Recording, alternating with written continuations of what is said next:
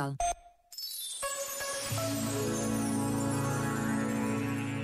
Afirmou um dia o escritor Lawrence Stern. Estivesse eu no deserto e saberia onde encontrar motivos de entusiasmo. É fundamental esta capacidade de impregnar a vida de uma curiosidade contagiosa.